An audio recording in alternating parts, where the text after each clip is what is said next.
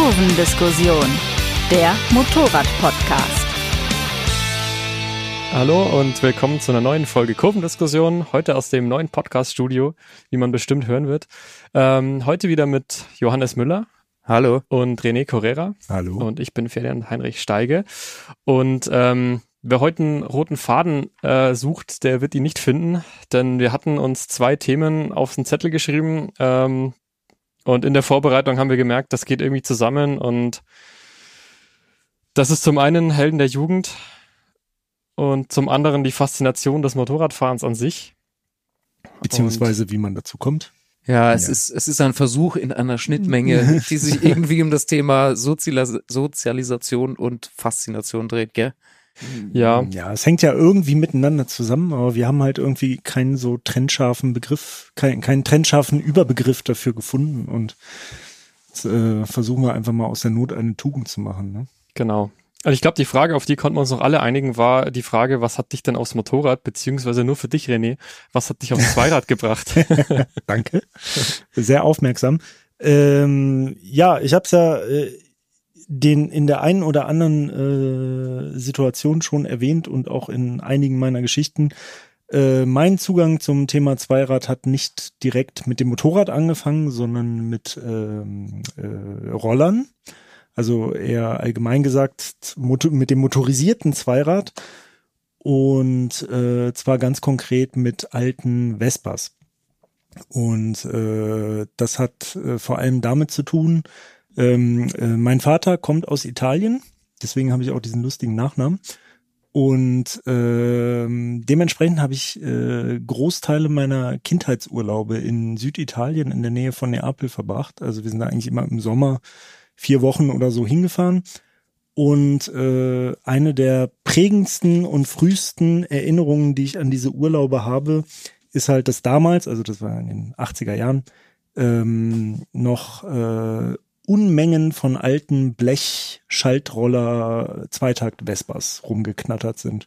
Und das Faszinierende daran war eigentlich, dass damals ähm, die Italiener das noch sehr lax gehandhabt haben mit so Sachen wie Führerschein, äh, Notwendigkeit, einen Helm zu tragen oder jegliche andere ähm, Schutzkleidung und dass ich halt einfach den Eindruck hatte als Kind, also in Italien darf eigentlich jeder so ein Ding fahren. Und jeder, den ich kenne, der sagen wir mal älter als zwölf ist, hat halt eine Vespa.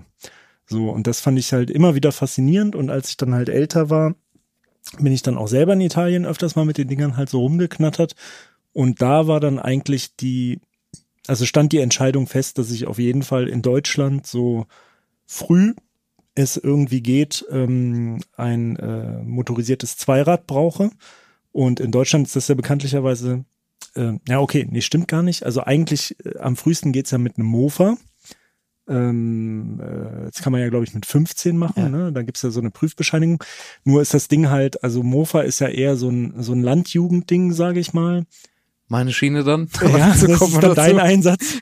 äh, das ist so eigentlich, also es ist eigentlich eher so diese typische erste Fortbewegung auf dem Land und äh, ich bin halt in der Stadt groß geworden, deswegen gab's eigentlich dieses Thema Mofa gar nicht, sondern da war der Einstieg, der frühestmögliche Einstieg der 125er Führerschein, der damals A1 hieß und ganz neu. Und aus Mangel an Geld ähm, habe ich mir dann halt auch, äh, aus Mangel an Geld und wegen vorhandener Affinität aus meinen Kindheitserfahrungen, habe ich mir dann eine damals noch nicht ganz so alte Vespa gekauft. Ähm, und äh, kurioserweise war die Situation damals genau gegenteilig wie heute. Also damals hat man sich aus Geldmangel eine alte Vespa gekauft, weil irgendeine geile 125er, von denen es auch sehr viele gab, da kommen wir später noch zu in der Zeit, äh, die waren halt alle für mich nicht bezahlbar, also oder sprich ohne elterliche großzügige Unterstützung nicht bezahlbar. Und so eine alte Vespa war halt billig damals. Und heute ist es ja genau andersrum. Also man kriegt jede 125er von damals für 100 Euro hinterhergeschmissen und äh, alte Vespas werden in Gold aufgewogen teilweise. Und ähm, genau, und so fing das eigentlich bei mir an. So. Also ich habe da mit 16 diesen Führerschein gemacht und dann habe ich mir mit hart erspartem Geld eine, eine olle Vespa gekauft und äh, das war mein Zugang zum Thema, der auch bis heute noch aktuell ist, denn auch heute noch besitze ich eine alte Vespa. Ja, Johannes, jetzt kommt doch deine dein Einsatz. Ja, wenn wir beim Thema Zweiradsozialisation jetzt mal bleiben. Also hier sitzt die Landjugend. Nein, äh, um einen Schritt noch zurückzugehen, wie, wie kommt man zu dem Thema? Also irgendwie ist es ja immer in der Familie. Wie bei dir auch. Bei Oft, mir war es der ja. Onkel, Mhm. der also mit seiner Pan-European, der also war reiner Motorradfahrer, Winter wie Sommer, ein Leben lang. Und der hat mich mit, mit als kleinen Stöpsel schon vom Kindergarten abgeholt und da hinten drauf, das war das Größte. Also äh, und schon da war ich irgendwie auch Fahrdynamik begeistert. Also ich Mhm. fand das geil, wenn so Kurven, Fahrdynamik und Wind und super so. Also da fing das an. Und ich habe das damals auch schon als wahnsinnig cool wahrgenommen irgendwie. Also man war halt der Größte, wenn man vom Kindergarten mit Motorrad abgeholt wird, so, ne? Aber das war dein Onkel. Also deine, Onkel. deine ja. Eltern sind Meine- nicht meine Motorrad Eltern, gefahren. Äh, finden Motorräder bis heute Ja. nicht gut so. Ja, ja, meine auch. Die leiden, die leiden da kräftig, aber Ja. es war notwendig und dann, dann ja eben, also Landjugend, Mofa waren kein Thema, aber mit, mit 15 dann eben den, den 50er Führerschein erworben und am 16. Geburtstag dann auch schon die Herkules. Ach, 50er. Du, du Ich hast bin- angefangen ich bin mit 50er mit 16. Klasse M ah, gefahren, Ja, ja. äh, damals als M schon tot war und alle 1B gemacht haben und vielleicht auch so der, der Bogen zu den Helden der Jugend, 125er Zweitakter gedrosselt auf 80 kmh damals. Aus heutiger Sicht eine furchtbare Regelung, aber das waren die Helden damals. Also Aprilia RS 125, Kajiva Mito. Kajiva Mito, vielleicht eine Yamaha DT, zweitaktend. Ja. Aber auch da, äh, Geld war knapp, aber eine Herkules war da, also 50er Aber gefahren. ich, ich muss da nochmal einhaken. Ähm, und warum den 50er-Schein und nicht den 125er? also aus na, finanziellen klar, Gründen? Aus, es war klar, dass ich irgendwie nicht das Geld aufbringen Hm, wollen okay. würde. Auch Ja. die Versicherung war damals extrem teuer. Stimmt, ich erinnere mich vor allem, wenn die, äh, man durfte ja, also man konnte mit 16 den Führerschein machen, aber ähm, bevor man 18 war, mussten die Motorräder gedrosselt sein auf 80, 80 km/h. und, Und da war die Versicherung extrem teuer, das weiß ich nämlich auch noch. Die wurde schlagartig halb so teuer mit dem 18. Geburtstag, weil man dann diese Drosselgeschichte nicht mehr brauchte. Und da kann ich mich auch noch dran erinnern. Das war unfassbar teuer damals, ja. ja, und so kam es, Ja. dass also die Faszination an einer äh, zweitaktenden italienischen Rennpfeile Mhm, äh, ja. hinten anstehen musste und eine zweitaktende Nicht-Rennpfeile in Form einer alten Herkules da stand und trotzdem, also es war nutzwertig zum Anfang auch für mich ein Stück weit. Klar, die Faszination war da, aber letzten Endes ging es auch drum, irgendwie ohne in Pedale selber treten zu müssen, von A nach B zu kommen, so. Und aber ja, danach ging's halt ging's halt weiter eher so mit Enduro und Supermotor. Also die Helden haben sich dann so ein bisschen, also Sportmotorrad, da wo ich herkomme, ist es wirklich Land. Mhm. Und da war zwar das Sportmotorrad immer attraktiv, aber schlussendlich die Enduro und die Supermoto das die bessere Wahl. So.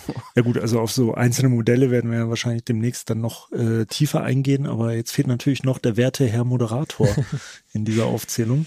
Ja, ich, ich bin ja immer so ein, so ein Anti-Beispiel, glaube ich, weil ich eben meine Jugend, also ich, ja, also Motorradfahren war schon Thema bei uns in der Familie so und ich bin halt schon mit 13, 14, 15, da hatten wir auch schon mal Motorradurlaube mitgemacht, hinten drauf halt. Als Sosius bin ich da mitgefahren, das hat mir auch mal Spaß gemacht, aber so richtig, so richtig angemacht hat mich das dann nie. Also es hat mich nie so bewogen, wirklich jetzt einen Führerschein zu machen und ich hatte auch nicht so die Notwendigkeit und das kam dann erst mit, ich glaube, 23 oder 22, dann, dann hat man halt mal wieder so überlegt, hey, wir könnten doch mal wieder so einen Papa-Söhne-Urlaub machen und ach stimmt, du hast ja keinen Führerschein, also mein Bruder hatte einen Führerschein und ähm, dann habe ich auch überlegt, ja komm, dann warum denn nicht? Dann überlegst halt mal und dann sind wir halt auch mal auf die Eigma gefahren und dann hat mich das von jetzt auf gleich irgendwie, hat das eingeschlagen und Aber der, also Ja. die Motivation, den Führerschein zu machen, war jetzt nicht in, in einem bestimmten Fahrzeug oder einer Nee, bestimmten Art von Fahrzeug. Eigentlich begründet. nicht, aber gleichzeitig, das, das war halt auch so die Prägung wahrscheinlich, die ich halt zu Hause mitbekommen habe. Äh, das war so ein bisschen, okay, Chopper, Cruiser ist irgendwie uncool und Enduro ist halt so das Ding und, und alles, was, Stoll, was Stollenreifen hat, ist halt geil und ähm, ja,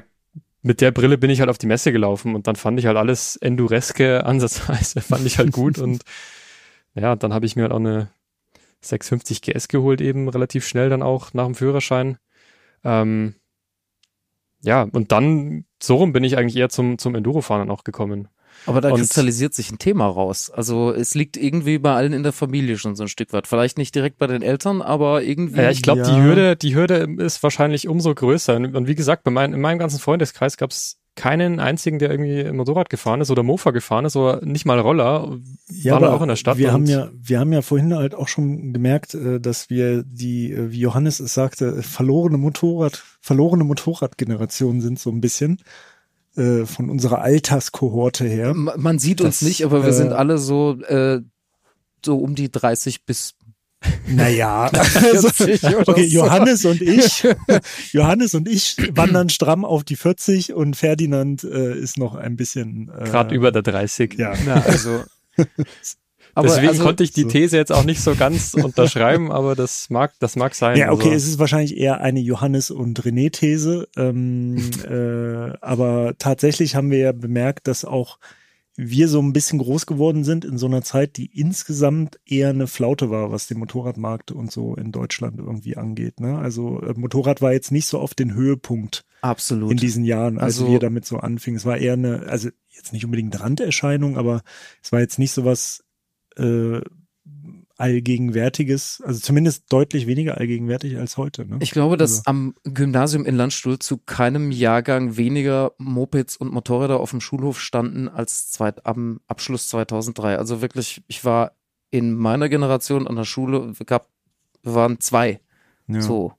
Also das Thema Roller, also zu dem Zeitpunkt war das Thema 50er Roller, aber halt Automatikroller, also moderner Bauart, ganz groß und selbst Ja, aber- mit dem aber da- Moped war das, aber da das muss man war ja nicht auch- cool so. irgendwie unterscheiden. Also bei dieser Klientel ist es ja meistens wirklich nur aus so einer Art Notwendigkeit heraus. Ne? Also ich Eben. sag mal, da gibt's ja dann viele, die irgendwie so einen kleinen Roller oder sowas haben, aber gerade so, wenn man ländlicher wohnt äh, und äh, da ist ja dann meistens weniger das Thema Faszination Zweirad als einfach Mobilität. Die ne? sind aufs ja, Auto umgestiegen. Genau, die sind dann nicht aufs mit Motorrad. 18 aufs Auto Ja. umgestiegen und äh, mit 16 halt nur aufs Zweirad, um möglichst schnell halt äh, unabhängig mobil zu sein, ich, sozusagen. ich glaube halt, Motorrad fährst du halt nicht aus Vernunftsgründen. Das, da fährst du, wenn dann einen Roller und dann halt, dann steigst du halt aufs Auto um, oder? Also, Es gibt auch eine Mischkalkulation, sowas Ja. zumindest bei mir. ja, ich vermute halt, dass das, dass das wahrscheinlich früher eher noch so war, aber das ist, ich sag mal, heutzutage, und damit meine ich jetzt auch die letzten 10, keine Ahnung, 20 Jahre vielleicht. Also, wenn dann irgendwelche Klassenkameraden sowas hatten, dann war es halt ein Roller, weil der halt praktisch war und billig war und dann war es keine 125er, was auch immer, Enduro oder keine Ahnung. Ja, ja, selten. Also ich überlege gerade bei mir in der Schule, doch, also es gab, es gab ein, zwei, die hatten, äh, die hatten Motorräder, aber die waren halt auch vorbelastet. Also die hatten, äh, wie es halt so oft ist, dann so Motorradbegeisterte Väter. Und äh, da, man hat auch ganz klar erkannt, äh, für was die sich begeistern. Also der eine kam aus so einer Harley-Familie, wo der Vater halt so ein totaler Harley-Fan war und der hatte dann halt ein, der hatte dann so einen Softchopper halt, ne? so mit, äh, mit 16 eine Kymco, Kymco Zing, Kymco Zing 125, aber mit, mit Dragbar-Lenker. Umbau und lauter solchen Geschichten. Und der andere, der kam halt auch aus so einer Geländemotorradfamilie und der hatte eine DT80 damals noch. Äh, Und alle anderen sind Vespa gefahren tatsächlich. Und das war in erster Linie damals tatsächlich eine finanzielle Entscheidung. Ne, Du konntest halt ganz klar sehen, okay, wer sind die, wo Papa halt alles finanziert, ne, weil er selber sehr Motorradbegeistert ist und dann großzügig unterstützt und die hatten dann halt große Motorräder sozusagen.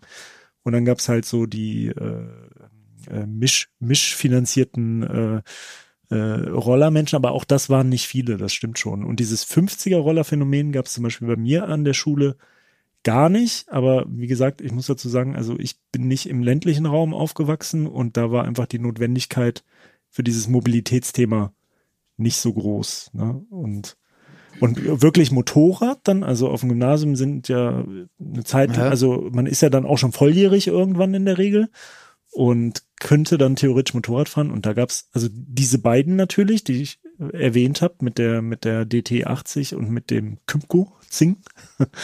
Äh, die sind dann natürlich auf Motorrad direkt umgestiegen, aber äh, dann gab's vielleicht noch ein, zwei in anderen Klassenstufen und das war's, ne? Bei einem Gymnasium mit, weiß nicht, wie vielen hundert Schülern, also oder Tausende vielleicht sogar. Also Gut, aber was auch immer, was auch immer es jetzt gewesen sein mag, was die Faszination hat, Ja. irgendwie äh, wurzeln lassen. Wir sind also bei dem Thema geblieben, anders als viele andere in unserer Generation, ja. ja. War ein, ein Teil der Schwierigkeit im Vorgespräch auch uns tatsächlich auf was zu einigen, worum es denn jetzt eigentlich gehen soll, war ja die Frage so, also wir sind dabei geblieben auch. Mhm. Die Faszination ist da und wir hatten jetzt das Glück, also die Helden unserer Jugend, die ja dann irgendwann kamen mhm. Äh, und die wir uns äh, nicht leisten konnten, vielleicht auch leisten konnten, vielleicht auch gefahren sind, aber schlussendlich sind wir ja heute viele, wenn nicht alle davon gefahren. So, ja. und, und ein Stück weit war auch die Frage, was an der Faszination ist übrig geblieben? War es immer gut, diese Helden zu fahren? Manchmal vielleicht auch nicht. Mhm. Ja gut, da könnte man ja jetzt mal ansteigen, einsteigen mit dem ersten konkreten Modell. Äh, was der, der erste Held des Tages. Correra, hau, hau mal raus. ähm, ja, also wie gesagt, ich habe ja schon erwähnt, äh, wenn man es streng genommen nimmt, äh, war eine Vespa mein erster Held, äh, was ich dann mit 16 realisiert habe. Und ähm, ja, da kann man natürlich sagen, also die Faszination habe ich bis heute noch, ähm, aber das ist natürlich eine Faszination, die sich kein bisschen auf einer technischen oder fahrdynamischen äh, Ebene vollzogen hat, weil ihr womöglich sogar widerspricht. Ja, weil äh, genau, weil damals, ähm, äh, also auch damals waren die Dinger schon alt und selbst wenn man sie damals noch neu kaufen konnte, also man muss dazu sagen, ich hatte immer äh, Blechroller, sagt man in der Szene, also die Oldschool Vespas mit Handschaltung, Zweitaktmotor und ähm, äh, Blechrahmen. Und die waren eigentlich zu jedem Zeitpunkt, egal ob man die neu kaufen konnte oder nicht, eigentlich immer technisch veraltet. So und ähm, so gesehen, also das war halt eine Faszination, die sich nicht auf dieser Ebene äh, erbaut hat. Dann gab es aber auch, das hatten wir jetzt auch schon erwähnt, diese wilde 125er Zweitakterzeit, Motorräder. Und das hat mich natürlich auch erfasst. Und ich sag ganz ehrlich, also wenn ich die Kohle gehabt hätte, hätte ich mir auf jeden Fall sowas geholt. Und wie gesagt, ich hatte den einen Kumpel, der hatte eine DT80. Ich kannte auch entfernt jemanden mit einer Yamaha DT 125. Und ich weiß noch, als ich das erste Mal auf den Teilen gefahren bin, das war halt wirklich so, als würde man von, ähm, ja, keine Ahnung, als würde man halt irgendwie von vom äh, Motorwagen von Karl Benz in ein modernes Auto steigen. Ne? Das war halt so völlig eine völlig andere Dimension. Und ähm, diese 125er Zweitakt-Motorräder, die damals halt sehr populär waren und sehr oft aus Italien kamen und sehr, sehr dolle gedrosselt waren in Deutschland. Ähm, ja, das, das war dann so, sage ich mal, das nächste in dem Bereich heldmäßig, äh, was ich da mal gefahren bin. Und das hat mich halt wirklich vom Hocker gehauen, aber das war halt einfach finanziell nicht stemmbar damals. Also es ging nicht. Die Dinger waren halt sauteuer und ich meine auch, dass Motorräder damals grundsätzlich teurer in der Versicherung auch waren als äh, Roller. Ich habe das irgendwie so dunkel in Erinnerung. So gesehen war das nur ein nur mal kurz in die Praxis gehobener Held. Äh, der erste Held, der dann wirklich mal in die Praxis gehoben wurde, äh, das ist eigentlich auch eine ganz äh, kuriose Geschichte. Äh, ich war sehr früh ein großer Fan von der Ducati Monster. Also als ich da noch in dieser ganzen Vespa-Zeit war, ich habe äh, erst mit 25 einen Motorradführerschein letztendlich gemacht und ähm, bin halt zehn Jahre lang mit alten Vespas rumgefahren und fand aber Motorräder natürlich auch schon cool. Und äh, Ducati hat's mir angetan und die Erstserien-Monster, die damals halt aktuell war, umso mehr im Speziellen und die fand ich halt geil. Und als ich dann irgendwann mal Zeit und Lust und auch Geld hatte für den richtigen Motorradführerschein, äh, bin ich halt tatsächlich, es ist, also es ist eigentlich unglaublich, wenn man darüber nachdenkt. Ich bin zur günstigsten Fahrschule gegangen, die ich damals gefunden habe. Und die günstigste Fahrschule, die ich gefunden habe, hat zufällig auf Ducati Monster geschult. So. Schicksal. Was halt also günstig und Monster ja überhaupt nicht zusammenpasst. Aber naja, es war halt so, die hatten zwei Ducati Monster, eine 620 und eine 900 IE. Und ähm, ja, und dann habe ich darauf halt äh, fahren gelernt. Ne? Und das war äh, auf jeden Fall ein, äh, also es hat mich positiv bestätigt. Also diese Faszination äh, ist nicht gestorben dadurch und mein Heldenbild von den ersten Ducati Monsters ist dadurch auch nicht schwächer geworden, sondern eher stärker. Und mein Fahrlehrer hat mich subtil bei den Fahrstunden immer am Ducati-Händler vorbei gelotst und äh, wollte auch ein Wort einlegen, dass ich einen guten Preis kriege für eine Monster und so, aber das war dann halt als erstes Motorrad leider auch nicht drin. Sponsorship-Deal womöglich. Dieser Führerschein wurde gesponsert von Ducati. Daher der günstige Preis. Ja, schön, Naja, wär, aber schön also- wäre es gewesen, aber leider war dem nicht so. Aber steht es noch zur Debatte, dass du dir dann, also ist es immer noch ein Traummotorrad, das du dir irgendwann mal Ja. kaufen möchtest? Ja, oder? also und tatsächlich, äh, ich bin, um dem vielleicht vorzugreifen, ich bin jetzt gerade äh, in der Situation, mir ein Motorrad kaufen zu wollen. Das erste Mal äh, in knapp in, in meinem sechsten Jahr als Motorradredakteur, ähm, wo ich immer gesagt habe, ich kaufe mir kein äh, eigenes Motorrad mit dem Job, weil das eh nur rumsteht und man nichts macht und man halt so viel auf Testmotorrädern unterwegs ist, dass man gar nicht zu kommt.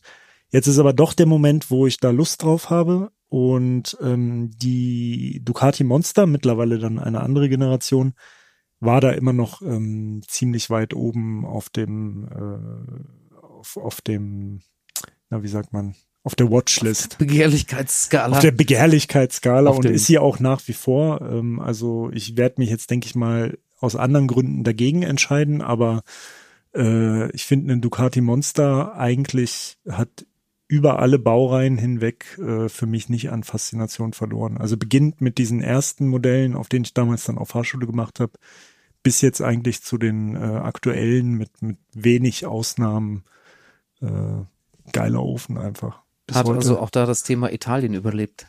Ja, äh, das begleitet mich in meinem Leben schon fahrzeugtechnisch. Also das kann ich nicht äh, von der Hand weisen. Ich habe ja auch kürzlich ein italienisches Auto verkauft, äh, das ich eine Weile hatte. Und auch mein äh, erstes Auto war auch ein italienisches Auto. Und ähm, wie gesagt, äh, Dutzende Vespa-Modelle. Also äh, ich bin ein, Ich erkenne gewisse Parallelen. ich bin ein, ein, ein Sucker für die italienische Fahrzeugkultur tatsächlich. Ja. Es sei mir verziehen. Ähm, ja, bevor wir jetzt, äh, Johannes, möchtest du noch dein, bevor ich die Parallele ausführe? Ah, ich versuche das Ganze gerade so ein bisschen mental für mich zu, or zu, zu ordnen. Also, äh, wenn ich so über die Helden nachdenke, für mich, also klar, das Thema, das Thema Sportmotorräder mit diesen endgeilen 125ern war dann natürlich irgendwie so gesetzt und irgendwie ist es ja auch naheliegend. Man findet, wenn man jung ist, halt immer also fast jeder findet ja Sportmotorräder irgendwie geil, oder sehr viele zumindest so. Die verheißen ja eine gewisse Dynamik, aber schlussendlich war dann auch klar, diese Faszination hat nicht gereicht, um im Hinterland der Westpfalz mit den entsprechenden Straßenverhältnissen und der Notwendigkeit, öfters mal samstags nachts irgendeinen Feldweg entlang knattern zu müssen äh, oder wollen, äh, dann also eigentlich, es hat nicht gereicht, um sowas zu kaufen, war auch schlussendlich besser. Also die, die, die, die, die, einerseits hat er die Vernunft, also die Faszination überspielt, andererseits wurden es dann auch wieder so denkbar unvernünftige Vernunftsmotorräder. Also bei uns ging es dann schlussendlich nur darum, wer den krassesten, asozialsten, lautesten, illegalsten Einzylinder fährt. Okay, und wer hat gewonnen? Äh, unentschieden zwischen KTM 620 Super Competition Mhm. und einer XR600 als schl mehr schlecht als recht gemachter Supermoto-Umbau. Also wir, haben war, uns da, wir haben uns da nichts geschenkt. das wir waren war die deine? Das war meine. Wir waren die asoziale Dorfjugend mit den lauten Auspuffen, die die Menschheit terrorisiert hat. immerhin nicht an einem Opel Kadett B. Ja, nein, also äh, das muss man auch sagen. Keiner von uns in der winzigen Clique, die wir nun mal waren, hat auch, auch nur ansatzweise je über den Autokauf nachgedacht. Also wir Hm. waren Ja, so auch so ja. Nerds. Also wir waren bei- bei weniger, mir aber wir auch, waren ja. Nerds. Also bei mir auch. Ich habe äh, Ewigkeiten äh, Motorrad besessen und Zweiräder, bevor ich irgendwie mal ein Auto hatte. Und es war auch in meinem Leben, wenn ich ein Auto hatte, dann immer nur aus Notwendigkeit heraus. Also ich habe mir nie aus Spaß und Faszinationsgründen ein Auto gekauft, obwohl ich mich natürlich äh, auch für Autos sehr dolle faszinieren kann und auch interessiere, aber da hatte, äh, also das hat als Motivationsmoment nie ausgereicht, um da halt irgendwie sich was Geiles, so sage ich mal, zu kaufen, wenn man es nicht auch irgendwie brauchte. So, und ein Motorrad brauchte ich in meinem ganzen Leben zu keinem Zeitpunkt und auch die Vespas damals und so gar nicht, aber ähm, das erschien mir halt als sinnvoll. Ein Auto nicht. Bei mir war es halt genau andersrum. Also ich habe ein Auto gebraucht mit 18 eigentlich schon und da ist dann auch wieder die Parallele zu dir eben. Es ist halt nicht Italien, sondern Bayern in dem Sinne. sprich, Ist ja auch ein Land. sprich BMW. Ähm, aber ab dem Motorradführerschein hat sich's bei mir halt komplett umgedreht. Dann haben mich Autos auf einmal null interessiert. Dann war mir das auch wurscht, ob da ein Reihen Vierzylinder drin ist oder ein Reihen Sechszylinder oder was weiß ich was. Im Auto oder im Vorher- Motorrad? nee, nee, Die Frage muss bei ba Nee, bayerischen. Fabrikaten ja gestellt Ja, das, werden. das ist richtig. Ähm, nee, und dann, ähm, ja, mit, also als wir das vorhin diskutiert haben, das Thema Helden der Jugend, da habe ich halt dann auch, okay, da war ich sofort raus mit Jugend, aber andererseits ist mir dann doch was eingefallen, weil da hatte ich noch nicht wirklich Plan von Motorrädern, aber ich wusste schon immer, eine HP2 von BMW ist was Besonderes und irgendwie, auch wenn für mich Motorräder fast alle gleich ausgesehen haben, das war dann immer doch was, was ich erkannt habe und das fand ich dann schon irgendwie cool. Und wenn ich sowas ansatzweise hatte, dann, dann war das eben die HP2 und die wir eben immer noch im Familienbesitz auch haben und Okay, vi- vielleicht für alle, die sich äh, nicht so tief in bayerischer Kratkultur auskennen, also die HP2, äh, erklärt doch mal genau, was das Ja, ist. das von erkläre ich sehr gerne. also für alle, die ja immer, also es ist ja in Mode über die GS zu schimpfen, aber das ist eigentlich der Motor aus der GS, also ein Zweizylinder Boxer, aber eben nicht in den üblichen 250 Kilo und Telelever und so weiter, sondern auf Leichtbau gemacht. Also die wiegt vollgetankt, Also in so knapp unter, Hard Enduro Genau. quasi. die wiegt vollgetankt unter 200 Kilo, Die Sport-GS halt, ne? Genau. Hat halt einen 12-Liter-Tank nur und so. Eigentlich ist es für einen Wettbewerb schon wieder viel zu schwer. es ist halt eigentlich völlig das totale, sorry. es ist das totale Unvernunftsmotorrad und Ja. das kommt ja noch hinzu, dass es halt dann total krass ist, dass es sowas bei BMW halt gibt oder gab. Also, Für einen kurzen Moment der Geschichte gab's das. Ja. Ja. Und als Supermoto auch, ne? Gab's genau. auch, äh, Oder mit zwei. Radsätzen eben. Ja. Und als reine Supermoto war es dann eben die Megamoto, aber wir hatten eben oder haben diese HP2 Enduro und die bin ich dann, glaube ich, auch das erste Mal gefahren. Da hatte ich vielleicht meinen Führerschein für vier Monate. War so meine Fahrschul Suzuki Gladius gewöhnt. Und da hatte ich schon Respekt so, aber das war halt schon, schon einfach geil so. Also da hat sich wirklich das, was man dann so als Ideal hat, das hat sich dann auch erfüllt Und- und, ich meine, Also- ich bin jetzt nur auf der Straße gefahren, aber Siehst du das heute noch genauso? Also Ja, hat sich schon. das verändert oder ist das immer noch äh, Also ich fahr sie ein jetzt- Held quasi? ja, immer noch. Also ich, ich fahre sie nicht oft, aber jedes Mal weiß ich sie noch mehr zu schätzen, einfach weil ich mittlerweile auch mehr damit umzugehen weiß, Hm. ohne dass ich die jetzt irgendwo ansatzweise am Limit bewege. Aber Aber fährst du damit dann auch im Gelände oder nur auf der Straße? bis jetzt hat sich noch nicht so ergeben. Das ist ja auch das größte Problem an, an, an den Motorrädern, die, die kosten jetzt gebraucht immer noch 16.000, 17.000 Euro. Wie viel? Ja, 16, 17.000 Euro? ja, schau doch mal hier bei. Ja, es ist äh, kleine Stückzahl. WTF? Damals, damals wollte sie keiner so richtig kaufen, weil sie Ja. auch teuer war. Aber die hat doch Und auch wie- neu nicht viel mehr gekostet, oder? Ja, das ist, Das ist so ungefähr Ja, der wie Neupreis. alles, wie alles, was, was irgendwie besonders ist und keiner kauft, ist es dann halt später teuer. wobei die schon, die schon auch echt im Gelände bewegt wurde und auch noch wird halt teilweise nicht von mir, aber also so geschont wird sie jetzt nicht, aber sie wird jetzt auch nicht hergeritten wie irgendeine Sport Die, die entscheidende Frage ist, hat sie Griffheizung? Äh, mal. ja, aber nur als Sonder, Sonderzubehör. Also das gab es nicht zum Bestellen.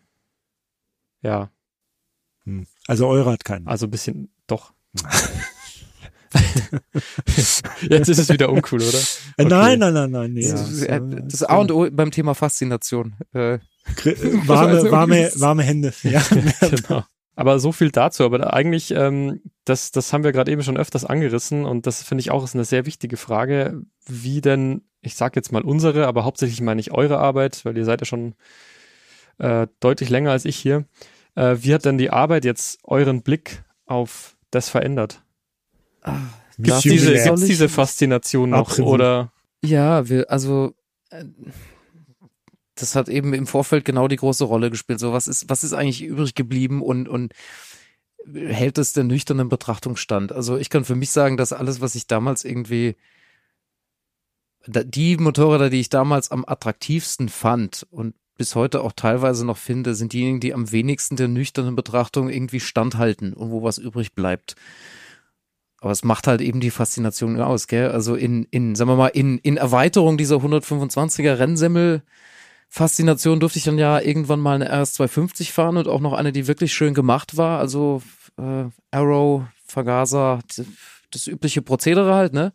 Die auch wunderschön ging und mit der ich einen wunderschönen halben Tag verbracht habe. Und da muss ich sagen, also das, das auch so als Held hat sich voll, voll bestätigt. Also ich bin wahnsinnig, wahnsinnig froh, diese Bildungslücke geschlossen haben zu können.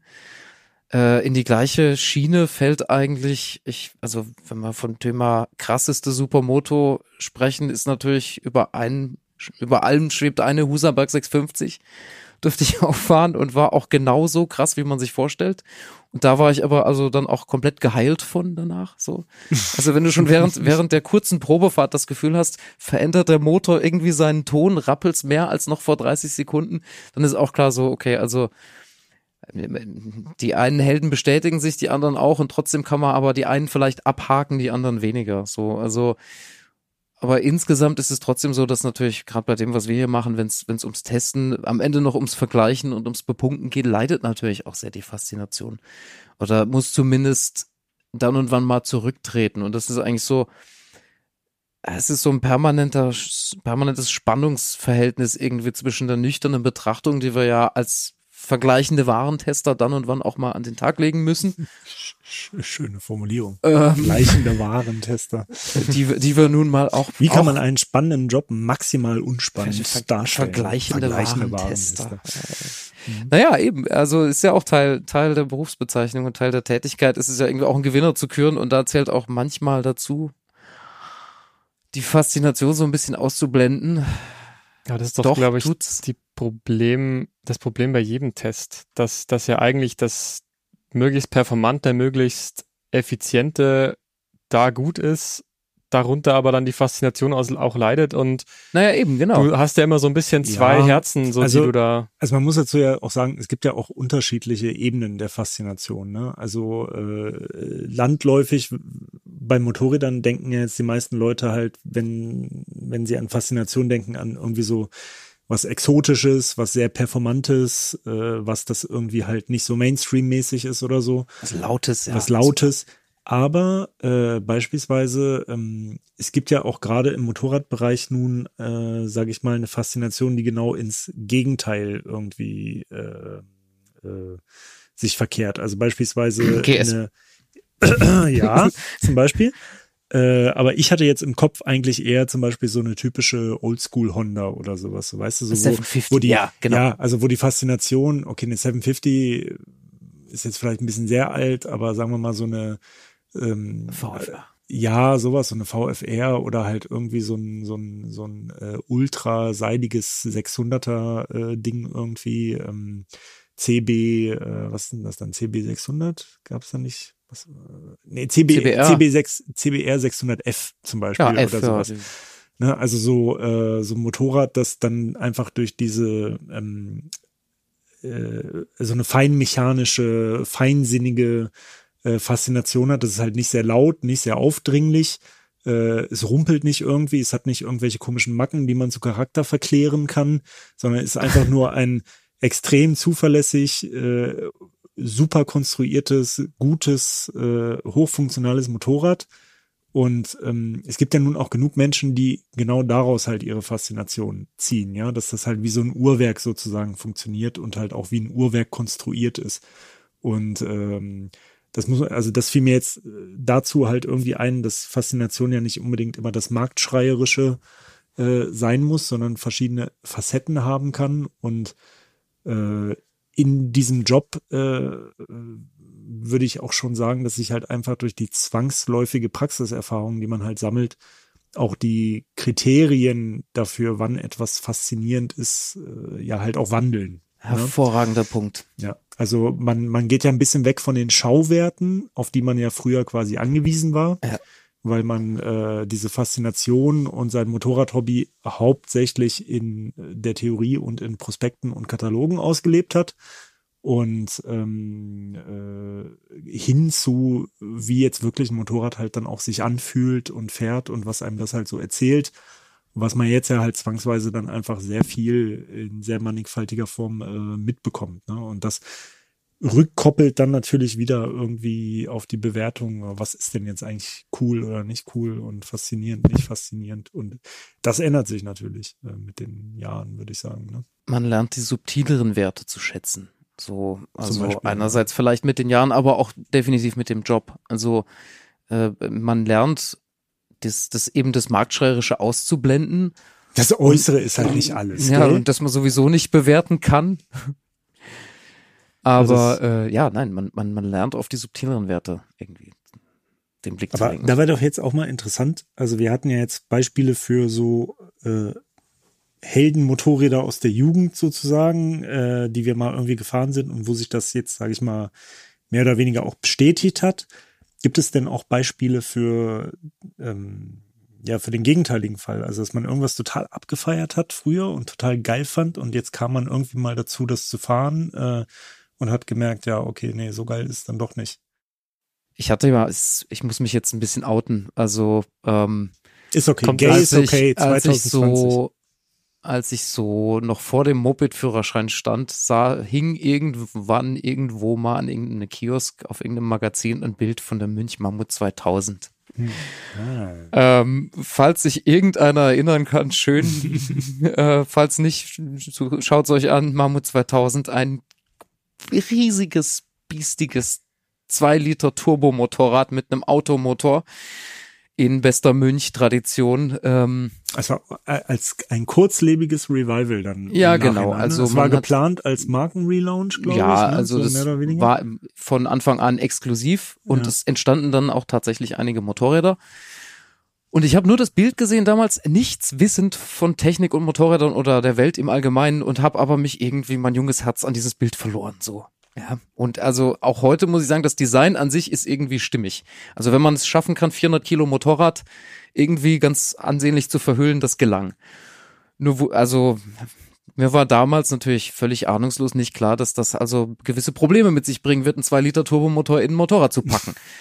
So und Was äh, ist das dann? Ein wahrscheinlich äh, das- so ein VW-Motor, das war ein ne? Opel-Block mit einem Cosworth-Kopf und irgendeinem zugekauften Lader. Ach, auch, also noch, auch noch so was Exotisches. ja, ja, das war schon krass. Also ich dachte jetzt an so diesen Standard 1.8T nee, äh, nee, nee. VW. Das, also ein Motor. Mammut war ein ganz besonderes Motorrad. Also wirklich und irgendwie Deswegen ein Opel-Motor, klar. Wirr Wirrung des Schicksals. Es kam also dazu, dass ich dann tatsächlich ja fast 20 Jahre später eine fahren durfte, eine der acht je gebauten.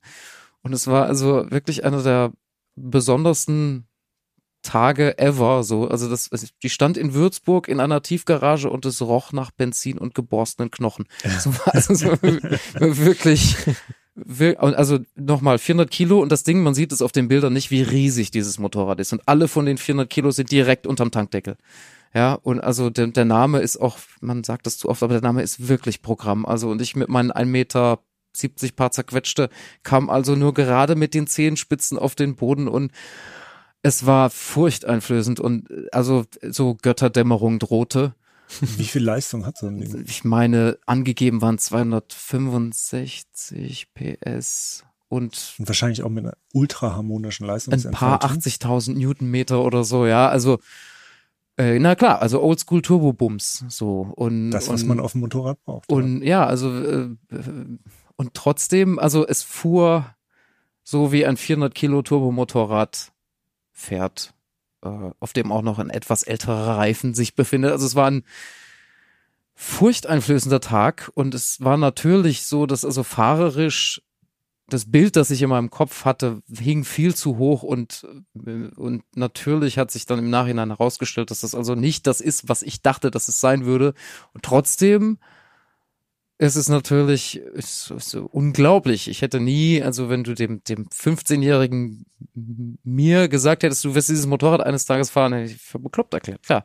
Also besonders, äh, ja, äh, also soll, soll man seine Helden treffen? Ja und nein. Also das Bild ist zerstört, aber geblieben ist was anderes so. Geblieben ist eigentlich was Besseres. Äh, Es mag andere Kandidaten geben, äh, äh, erdnähere Kandidaten, die da vielleicht problematischer sind. Also ich weiß es nicht. Ja, das habe ich mich ja vorhin schon, schon in der Vorbereitung auch, oder da habe ich euch die Frage ja auch schon gestellt. Gibt es das trotz aller Erfahrung immer noch oder habt ihr eigentlich, also weiß ich nicht, Ducati, Honda, irgendwer kündigt ein Motorrad an und ähm, gibt es immer noch diese Momente, in denen ihr euch so freut auf dieses Motorrad und das jetzt kein Held mehr ist, aber halt trotzdem ein Motorrad, auf das ihr unglaublich Bock habt Äh, ja, ganz entschieden, aber halt deutlich seltener als früher, sage ich mal. Ähm, also wie, wie gesagt, man hat halt jetzt irgendwie einen anderen Erfahrungshorizont und dadurch, dass wir uns ja auch wirklich sehr tiefgehend mit, mit den Motorrädern beschäftigen äh, in der Praxis, ähm, äh, sage ich mal, wenn du ein paar Jahre diesen Job machst, bist du natürlich nicht mehr so anfällig für so Marketing und Marktgeschrei irgendwie. Und man ist halt nicht mehr nur darauf angewiesen, was der Hersteller einem sagt über dieses Motorrad und ob vielleicht irgendwo die Kumpels oder an einem Motorradtreff irgendwie Leute sagen, boah, das ist das krasseste Ding, die neue R1, super krass, bla bla bla. Sondern wir fahren die Dinger halt alle hoch und runter, kreuz und quer. Und ähm, ja, das schafft natürlich so, sage ich mal, so eine professionelle Distanz oder Skepsis halt so, wenn neue Motorräder rauskommen, weil laut den Herstellern so ist natürlich immer das immer. Geilste. Ne? Jedes Motorrad ist das Geilste. Immer das Geilste und es gab noch nie was Geileres vorher und das ist jetzt der neue Shit. Aber äh, trotzdem gibt es diese Augenblicke noch. Ähm, also ich erinnere mich zum Beispiel, hatte ich vorhin im Vorgespräch auch schon mal gesagt, ich war auf der EICMA, ich glaube, es war 2016, weiß es nicht genau, und da habe ich die Pressekonferenzen abgetingelt von den verschiedenen Herstellern, wo die dann alle ihren neuen Kram vorgestellt haben. Und ich war bei Yamaha und ich kann mich schon gar nicht mehr ans zweite Motorrad erinnern. Also ich weiß noch, dass zwei Motorräder auf die Bühne gefahren wurden. Ich kann mich aber nur an eins und nur an einen Fahrer erinnern. Der eine Fahrer äh, war nämlich Valentino Rossi und äh, der fuhr auf der damals brandneu vorgestellten MT10 äh, rein. Und äh, die fand ich geil. Das ist ja auch ein höchst kontroverses Motorrad bis heute. Und das Design mögen nicht alle. Äh, ich fand es halt geil, dass da jetzt endlich halt so ein Power Naked Bike äh, rauskam mit dem. Und da kann ich mich erinnern, also da habe ich mich sehr, sehr drauf gefreut, ähm, als das dann rauskam, das Ding dann auch mal zu fahren. Und äh, dann gibt es bestimmt noch ganz viele andere Beispiele, aber jetzt gerade fällt mir keins mehr ein. Aber gibt es also definitiv. Ich glaube, mir würde noch die, die Yamaha äh, die neue Tenere würde mir noch einfallen. Die 700er? Die 700er, ja. Die ja auch über jetzt, ja, wir haben ja auch den ersten Podcast dazu gemacht, aber die einfach über Jahre doch bisschen gehypt wurde auch und ähm, ja, klar, dann bist du halt schon neugierig, wie, wie, wie fährt die sich denn jetzt und ich konnte ja dieses Jahr in Südfrankreich eben äh, ein, zwei Wochen recht intensiv fahren und fand die auch total super und, und aber trotzdem ist es so ein so, so eine gedämpfte Freude dann schon, weil ja, aber wisst ihr, was glaube ich auch das Entscheidende ist an der Sache oder was, was irgendwie einen großen Teil dessen ausmacht, dass, dass es so gedämpft ist, ist, dass man in unserer Position, die ja nun sehr privilegiert ist, wenn es um das Thema äh, neue Motorräder fahren angeht, ähm, wir wissen halt, dass wir das alles nicht kaufen müssen. So, also ja, also ich meine, das ja. klingt jetzt banal, aber das ist, wir wissen halt so, okay, Motorrad XY wird neu vorgestellt. Das bedeutet, spätestens im Frühjahr wird die in irgendeiner Form bei uns in der Garage stehen und wir werden irgendwas damit machen. Und ähm, du weißt halt einfach, du fährst dieses Ding irgendwann und kannst sie halt ausprobieren und bist halt gespannt und pipapo.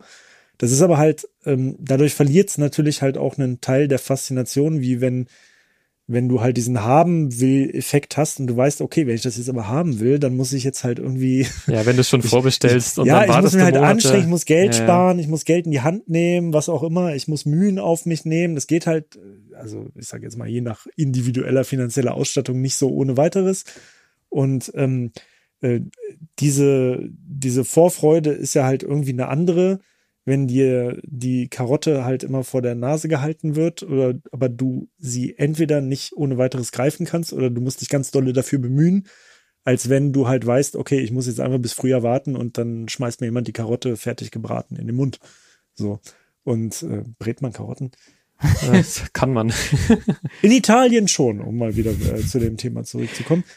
Die Motorräder sind so ein bisschen entmystifiziert, gell? Wenn man blickt so hinter die, ja. hinter das äh, Verkaufsargument und hinter dem ja. Image und was gut, da das, aufgebaut das, wird. Klar, das liegt halt daran, wenn du dein Hobby halt irgendwann zu einem Beruf machst, dann verliert es natürlich einen Teil seiner Unschuld ne? ah. und seiner, seiner Faszination. Aber es ist halt zum Glück nur ein Teil. Und wie ich ja vorhin schon sagte, also die Faszination ändert sich ja auch dadurch wiederum. So, und man gewinnt halt wieder, sag ich mal, so Erlebens, ein äh, Erlebensspektren irgendwie, die man vielleicht vorher so nicht hatte dadurch. Ne? Also für mich kommen aus diesen, aus dieser Möglichkeit, so viele Testmotorräder fahren zu können, für mich ist, kommt da manchmal so die, die Gefahr auf, so blöd es klingt, wenn ich jetzt zum Beispiel die neue 701 Enduro da stehen hätte, dann möchte ich die auch fahren und dann hatte ich aber so ein bisschen Angst, verdammt, vielleicht gefällt mir die jetzt so gut, dass ich auf einmal meine 650 X Challenge verkaufen möchte, weil ich merke, wie, wie toll das ist, dass ich da 20, 25 PS mehr habe und bei gleichem Gewicht und solche Sachen. Aber bis jetzt war es zum Glück immer so, ähm, dass ich mich dann doch jedes Mal wieder gefreut habe, wenn ich auf meinen Motorrädern saß und dann war das auch alles wieder okay. Aber das ist, das ist, glaube ich, auch nur so ein Luxusproblem, das, das wahrscheinlich nur Motorradredakteure haben. Die so. alte Ja. Spatz in der Hand, Taube auf dem Dach oder wie war das Problematik?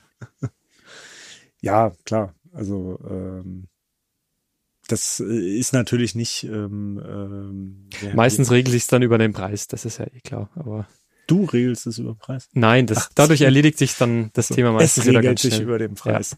Okay, klar. Das, also unsere unsere äh, Ansichten oder unser Zugang zu dem Thema ist natürlich jetzt eher speziell und äh, nischig, ne? Äh, aber äh, ja, also ich kann das nachvollziehen. Das ist ein Aspekt, der, der im Vorfeld auch schon da aufgetaucht ist an der Stelle. Also für mich verschiebt sich der Fokus weg von dem Gegenstand Motorrad und dem vielleicht auch, also dem, dem Status oder ich war immer wahnsinnig stolz irgendwie, wenn ich ein Motorrad hatte, so dieses oder jenes. Ja, das Besitzen-Ding, das, das verliert halt an, Besitzen-Ding, Be- genau. das verliert Das- an genau. Bedeutung. Ja. Das Besitzen-Ding verliert an Bedeutung und wenn man natürlich auch noch das Glück hat, mal ein lautes Motorrad und ein schnelles Motorrad und ein starkes und blau und blub alles gewesen ist, was am Ende übrig bleibt, ist das eigentlich Interessante. So und das ist für mich mehr eigentlich was, was Das erschließt mir Erlebnis. dieses Motorrad, das Erlebnis. das, das- Wie und nicht das Was. Ja, genau. Also we- weg von dem Ding Motorrad und hin zu dem, zu dem, was kann ich damit tun? Was, was ermöglicht mir das? Was erlebe ich damit? Ja, so, so ein bisschen weg auch von dem, von dem Produkt. Ich hätte übrigens noch ein bis zwei Beispiele für krasse Enttäuschungen von äh, Helden der Jugend, falls es euch interessiert. Das sind die eigentlich interessanten, oder? Was tatsächlich eine größere Enttäuschung war, äh, war ein Motorrad, das ich auch als Teenager schon geil fand. Und zwar, ich hatte eine Zeit lang so eine Phase, wo ich diese japanischen Big Bikes geil fand. Also zum Beispiel eine XJR 1300 Yamaha, äh, ZRX 1200 und solche Konsorten. Und ich habe da mal für eine Geschichte in einem früheren Leben bei einem anderen Magazin ähm, habe ich mal eine Geschichte gemacht, Suzuki GSX 1400.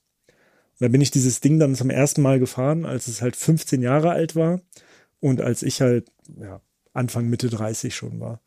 Und ähm, da kann man mal sehen, also die, die, die Diskrepanz zwischen einerseits Marketing, andererseits zeitlicher Weiterentwicklung und dann dem, was wirklich bei ankommt, weil ähm, diese Motorräder, wenn man damaligen Tests geglaubt hat, dann waren das, äh, also in, in nahezu allen Tests waren so Formulierungen wie, ja, da legst du morgens den sechsten Gang ein und nimmst ihn nicht mehr raus, bis du das Motorrad abstellst, kannst du alles im sechsten Gang machen, kannst du jede Kurve im sechsten Gang, mördermäßiger Bums von unten, Killer-Drehmoment, reißt die Straße auf, bla bla bla bla bla.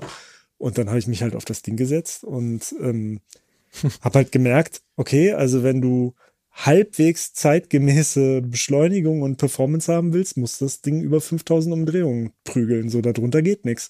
Weil natürlich war das schon ein drehmomentstarkes Motorrad, aber ähm, es hat halt, weiß nicht, 260, 265 Kilo gewogen oder so, hatte eine unendlich lange Übersetzung und dann halt so einen ultra äh, kultivierten, vor sich hin schnurrenden Vierzylinder. Äh, und du hast halt also dieser, diese, diese mehr vom, vom, vom straßenaufreißenden Drehmoment untenrum und so. Das konntest du halt alles vergessen letztendlich. Und auch das mit im sechsten Gang rumfahren. Ähm, ich glaube, das Ding hatte sogar nur fünf Gänge. Ich bin mir gerade nicht ganz Ich, sicher. bin, ich meine, es wären fünf, aber Obwohl, nee, nee, ich glaube, die hatte sechs, die Kava hatte nur fünf. Aber jedenfalls, äh, war halt Quatsch. Du warst natürlich ständig am Schalten mit dem Ding so, weil du musstest halt in den Drehzahlbereich kommen, dass das Ding halt so, also wirklich Power hat. Und das war halt so, das wurde verkauft als, als Muscle Bike sozusagen, ne? Und halt, das war ja auch ein richtig mächtiges Motorrad. Und dann gab es in dieser geilen Lackierung mit weißen Felgen, äh, weiß-blau, so diese typische Suzuki Rennsportfarben damals. Und sah halt richtig geil aus und dann, boah, das ist das Mörder an, Angas, äh, Eisen und so. Ja, und es war halt letztendlich ein souverän, also auch nach heutigen Maßstäben ein souverän motorisiertes Tourenmotorrad, sage ich mal. Also für den gesetzten Herrn. Äh, ja, wie gesagt, also das, was früher, als ich ein Teenager war, da bei mir ankam und was ich dann später erfahren habe, äh, klaffte dann doch eine ziemlich große Lücke. Aber es sieht immer noch schön aus. Ich überlege gerade, ob es je ein Motorrad gab, von dem ich wirklich enttäuscht war. Naja, enttäuscht ist ja immer relativ. Ich meine, das ist ja auch alles, das sind ja alles keine Gurken oder so, das sind ja alles geile Motorräder. Nur, ja, also die, wenn die Fallhöhe hoch genug ist, ist ja. es irgendwann halt auch eine Enttäuschung, aber ja. Also. Na, aber bis jetzt war es jede noch so, äh, nö, also so richtig, so richtig zweifelnd hat mich noch kein Motorrad hinterlassen. Allerdings stelle ich fest, BMW F800R. Das wäre auch noch so ein Ding. Nee, auch da habe ich was drin gefunden, was mir irgendwie tatsächlich, wo ich sage, ey, das, das passt so, doch. Also.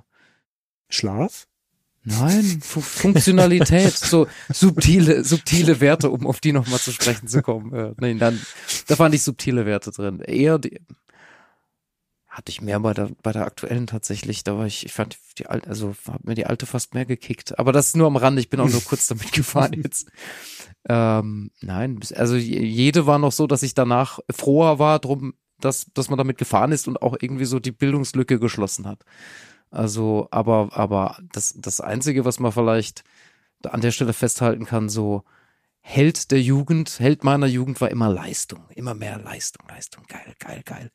Und jetzt zuletzt so irgendwie hat sich im Frühjahr begeben, nur mindestens 150 PS starke Motorräder gefahren zu sein und im Zuge dessen habe ich festgestellt, die Leistung hat's, hat's, gibt's mir nicht mehr. Also ich bin an so einem wohlstandsmäßigen, saturierten Punkt angelangt, wo ich sag 130 PS.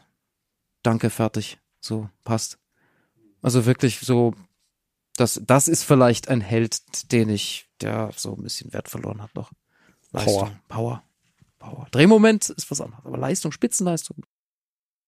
Jetzt haben wir vielleicht damit doch, doch ganz gut den, den Bogen noch gefunden. Ja, ja. vielleicht. Vielleicht, unserer, vielleicht auch nicht. Von unserer, losen, von unserer losen Themensammlung. Ähm, die, die jetzt noch dabei sind, ja. jetzt, nicht schon abgeschaltet jetzt, haben. Jetzt darf sich Ferry also Gedanken drum machen, was er jetzt über diese Folge schreibt. Ja. Äh, ihr werdet sehen an dieser das Stelle. Das ist was, manchmal das Schwierigste. Was, was da irgendwas mit Faszination wäre. Ja. Okay. Also danke euch beiden jedenfalls für eure Zeit und für eure Gedanken. Ja, passt schon. und ja, wir hoffen mal, es hat trotzdem Spaß gemacht zu, zuzuhören. Äh, lasst uns gerne einen Kommentar da oder schreibt uns eine Mail an podcast.motorradonline.de. Ihr könnt auch gerne ähm, in die anderen Podcasts reinhören, auf die wir immer wieder gerne verweisen oder auf unser Heft. Ja, das ähm, gibt's ja auch noch. Ja. Kauft Hefte. Und gibt sie noch wenn ich, ähm, wir, uns gehen jetzt die Themen nicht gerade aus, aber wenn es irgendein Thema gibt, über das ihr gerne mal was anhören wollt, dann schreibt mir das auch gerne an podcast.motorradonline.de. Also für Themenvorschläge sind wir auf jeden Fall dankbar. Und dann sage ich einfach mal bis zum nächsten Mal. Ciao, ciao. Ciao. Adieu.